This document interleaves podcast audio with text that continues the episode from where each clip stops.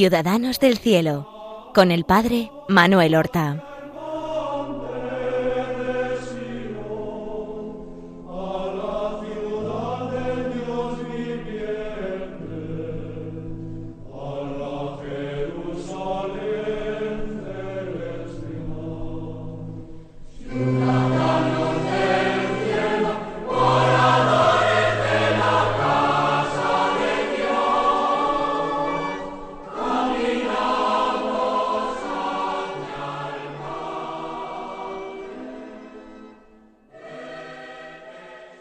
Buenos días, queridos amigos. Damos comienzo a esta nueva emisión de nuestro programa Ciudadanos del Cielo. Volvemos a encontrarnos con nuestros amigos los santos. Empezábamos en el programa anterior a presentar un santo muy importante al que debemos dedicar una serie de programas. Me estoy refiriendo a San Ignacio de Loyola, nacido en el año 1491 en Loyola, cerca de Azpeitia, en el País Vasco español, en Guipúzcoa, y presentamos su figura, la infancia de la que sabemos poco, y lo dejábamos precisamente cuando ha sido enviado por su padre a Arévalo, una ciudad importante que era corte. Hasta ese momento hay que entender la situación política. Ha muerto pocos meses antes de la llegada de Ignacio de Loyola a Arévalo, ha muerto Felipe el Hermoso. Felipe I de Castilla, que era eh, duque de Borgoña, pero que por su matrimonio con Juana, la hija de los reyes católicos, al morir eh, los hermanos a quienes les correspondía mejor derecho que a Juan haber muerto sin descendencia, le corresponde a ella la corona de Castilla, y su esposo también la reclama. Esto hace que Fernando el Católico, disgustado, se retire. Pero la pronta muerte de Felipe el Hermoso y la discapacidad, la incapacidad de Juana, afectada posiblemente por graves problemas psicológicos para asumir el gobierno, hace que el rey Fernando vuelva a asumir el gobierno en Castilla como regente de Castilla hasta la mayoría de edad de su nieto, del hijo de Juana, Carlos. Carlos, que había nacido en Gante, en los Países Bajos, donde su padre Felipe había sido el soberano. Bien, el contador mayor, es decir, como el ministro de Hacienda de Economía de Castilla, a las órdenes del rey eh, Fernando, que era regente solo en Castilla, es don Juan Velázquez de Cuellar. El título es de contador mayor. Ignacio tiene entre quince y dieciséis años. Y allí llega para refinarse, para instruirse, para aprender pues esas normas de cortesía, vivir ese espíritu caballeresco de una corte importante en la casa de un grande de España, de don Juan Velázquez de Cuellar y de su esposa. Allí va a vivir casi diez años, hasta que él tiene veinticinco, veintiséis años, va a vivir allí. ¿Cómo fue esa adolescencia? Bien, él mismo dice que fue hombre dado a las vanidades del mundo, y principalmente, dice la autobiografía, se deleitaba en ejercicio de armas con un grande y vano deseo de ganar honra. Él nunca fue militar, pero como todo caballero en su época, se ejercitaba en el manejo de las armas, y en casos de necesidad iban a ponerse al frente de compañías del ejército en acciones militares concretas. Uno de sus primeros biógrafos, el padre Pedro de Rivadeneira, su primer biógrafo, dice que era un mozo lozano y pulido y muy amigo de traerse bien. Es decir, de vestirse bien, algo presumido, con un deseo grande de gustar y de agradar. Pero se va desarrollando en él seguramente un carácter arrogante, orgulloso, quizás por herencia de su familia, un natural más bien inclinado a la cólera que le llevó a meterse en algunos conflictos en esa juventud suya. Llegó a pecados graves en su vida. Es imposible, él no se va a confesar delante de nosotros en la autobiografía. Sí tendría faltas morales de cierta gravedad. Eso sí, con una gran fe, una gran fe en Dios, una religiosidad no sólo natural, sino recibida de su familia y cultivada y acendrada en la corte de Arévalo. Era algo muy normal en la gente de su época, unir una gran fe y al mismo tiempo una vida impetuosa y a veces desarreglada, con, con aventuras de dudosa moralidad. Otro jesuita de los primeros tiempos que nos da noticias de Ignacio de Loyola porque lo trató y fue su secretario, el padre Polanco, nos dice que hasta el tiempo de su conversión, aunque era aficionado a la fe, así lo dice, no vivía nada conforme a ella, ni se guardaba de pecados, antes era especialmente travieso en juegos y en cosas de mujeres y revueltas y en cosas de armas. Travieso en juegos seguramente jugaba a naipes, a dados, apostaba, cosa que hacían los caballeros de su época. En cosas de mujeres tuvo que tener amoríos en esa adolescencia y en esa primera parte de su juventud y ese carácter impetuoso, arrogante y dado la ira, pues le haría meterse en esas revueltas y en cosas de armas, y en duelos, y en pendencias, y en riñas, por lo cual fue incluso perseguido para ser llevado a los tribunales. Son esos años de los que tan poco sabemos, pero que él crece con una cierta educación.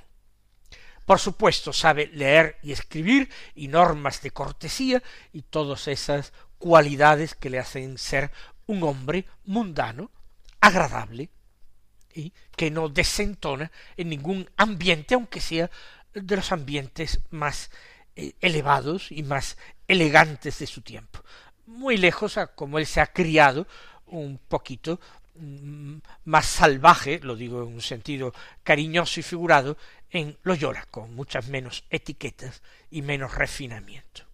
Y así es su vida hasta el año 1516. Hay un cambio en este año 1516, y es que muere Fernando el Católico, el rey de Aragón, el regente de Castilla. Y su nieto, el hijo de Juana, va a ser su sucesor, Carlos, Carlos I, y Carlos I llega a España rodeado de señores flamencos, sin conocer mucho, sin conocer casi nada de España, de la que luego se enamoraría profundamente. Ocurre que Fernando el Católico, viudo de la reina Isabel la Católica, se había casado en segundas nupcias con una dama francesa, doña Germana de Foix, y esta reina que ha quedado viuda por el testamento de su marido, Fernando, le correspondían rentas importantes como reina viuda. El que llega como nuevo rey Carlos I, que llega de Flandes, pues para solucionar el problema, decide que el contador mayor, don Juan Velázquez, pierda su puesto y se marche de Arévalo y deje el castillo y la corte y las rentas de la villa de Arévalo se queden para doña Germana de Foix, que debe residir allí en Arévalo, donde ha vivido don Juan Velázquez de Cuellar. y percibiendo las rentas de aquella ciudad que hoy día es un pueblo de la provincia de Ávila, de unos seis mil habitantes, pero que sin embargo entonces era una ciudad importante de Castilla. Don Juan Velázquez de Cuellar no acepta esto de ninguna manera. Él ha sido una figura importantísima en Castilla como contador mayor. Él ha sido eh, designado testamentario del rey católico y de repente ve que cae en desgracia y que ese nuevo rey que no conoce a España ni parece que tiene gratitud a los servidores le arrebata todo lo que tenía hasta su ciudad y la casa que ciertamente no era suya, era propiedad real, pero que él vivía en ella hacía tiempo y la consideraba como suya. Murió poco después, diríamos que afortunadamente para él, porque se vio sumido en la eh, verdadera, una verdadera depresión, hubiera terminado formando parte del bando de los comuneros en contra de Carlos I. No tuvo tiempo para eso, sino que murió. Se ha deshecho aquella corte de Arévalo. Ignacio de Loyola, en plena juventud, con veinticinco años o veintiséis, descubre cómo las cosas del mundo no son para siempre. Toda la gloria del mundo es pasajera. Lo que está más encumbrado un día puede caer al siguiente. Sin embargo, la viuda de don Juan Velázquez de Cuellar, que ha cuidado de él desde que tenía quince o dieciséis años, que seguramente lo quiere mucho, procura encontrarle acomodo, que él pueda seguir siendo caballero a las órdenes de un gran noble, de otro noble. Y así con cartas de recomendación parte el joven Íñigo de Loyola hacia Navarra. Y en el año 1517 antes del año de la muerte de su bienhechor, don Juan Velázquez de Cuellar, llega a la corte de otro noble, del duque de Nájera, que era don Antonio Manrique de Lara. Vivía en Pamplona este gran señor, y era virrey de Navarra, un cargo muy importante y de mucha responsabilidad.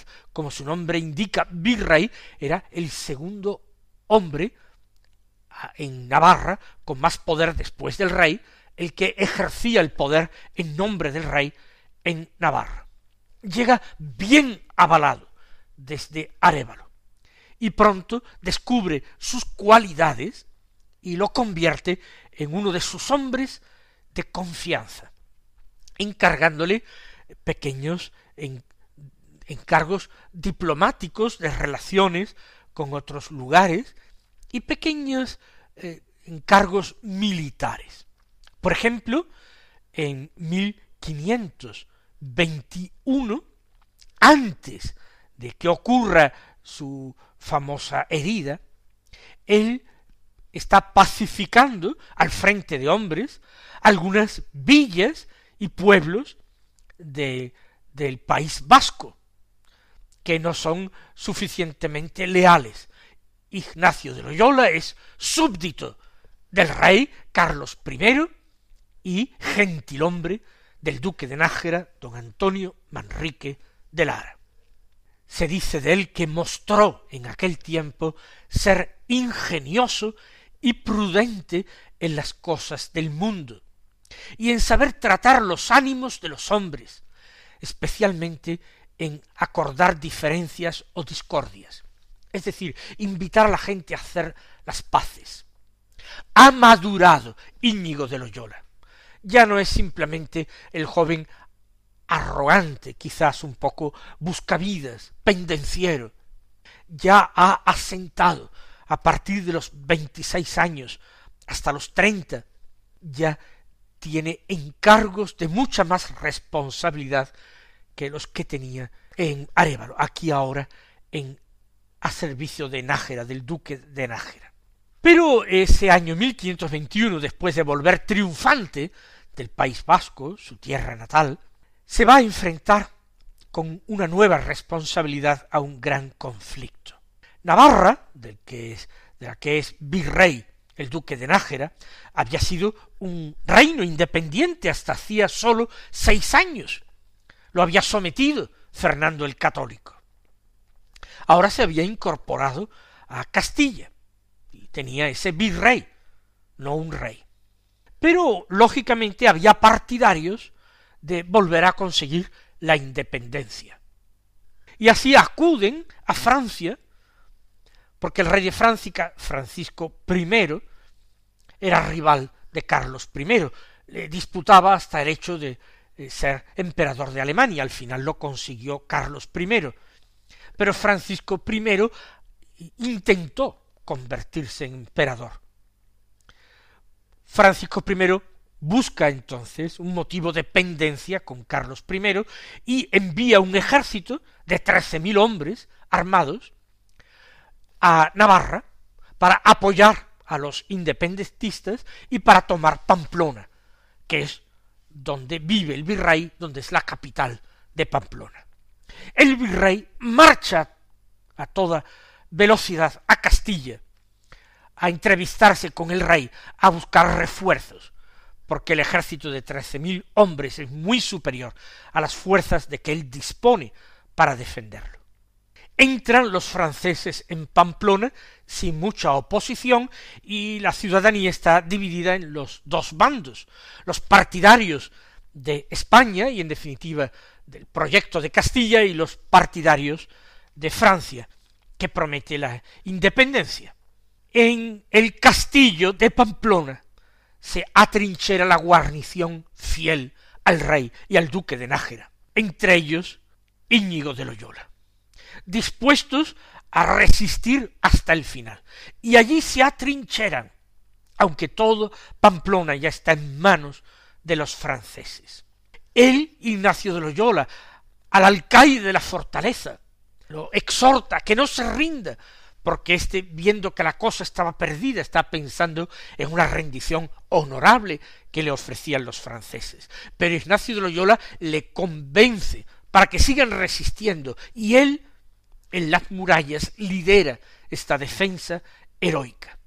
Hasta el día 24 de mayo del año 1521.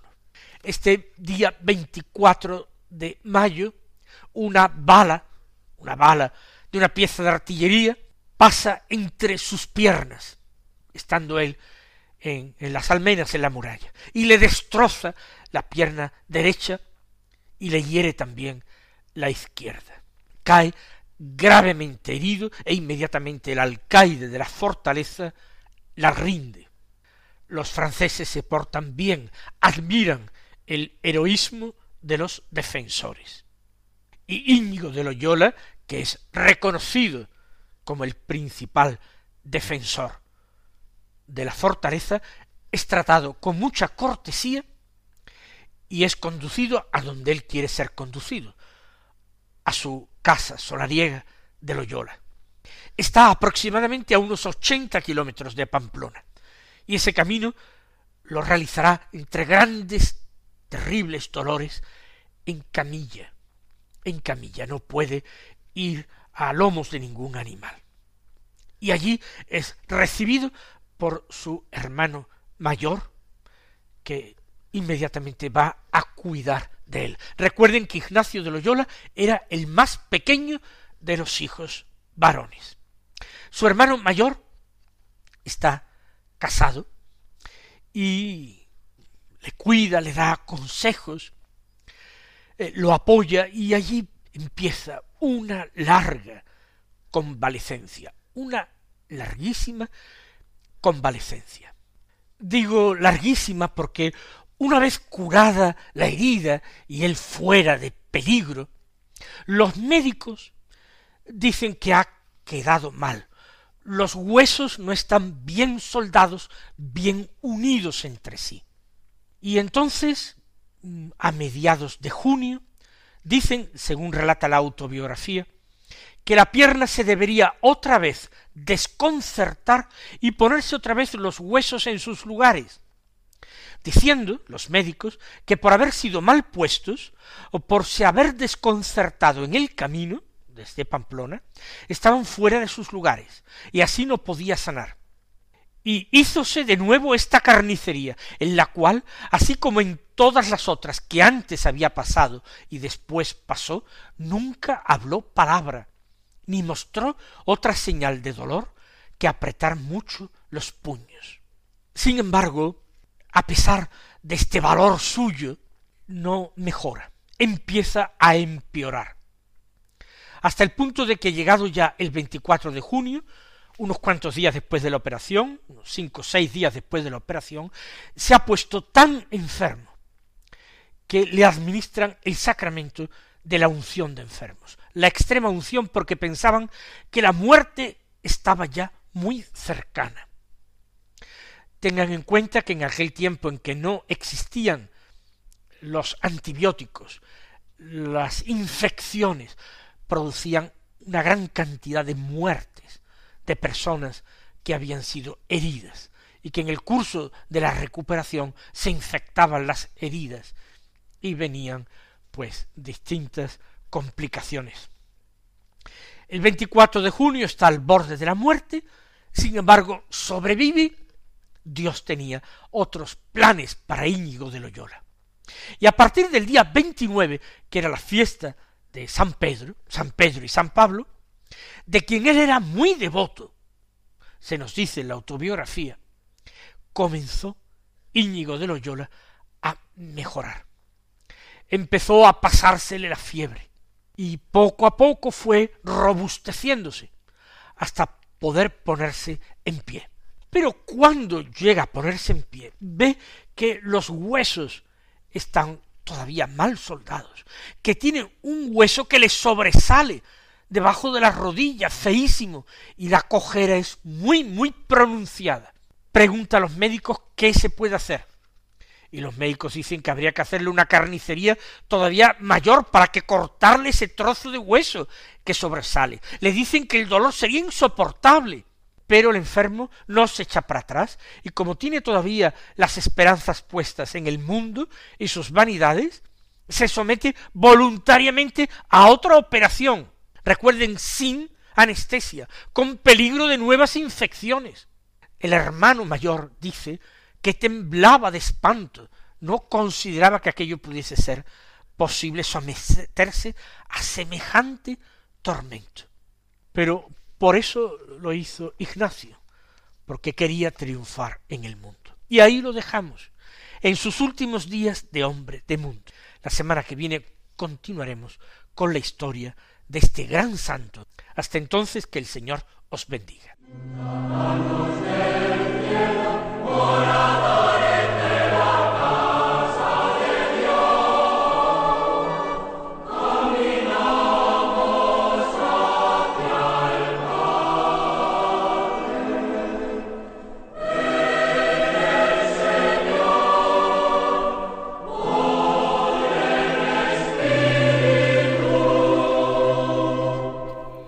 Han escuchado en Radio María Ciudadanos del Cielo con el Padre Manuel Horta.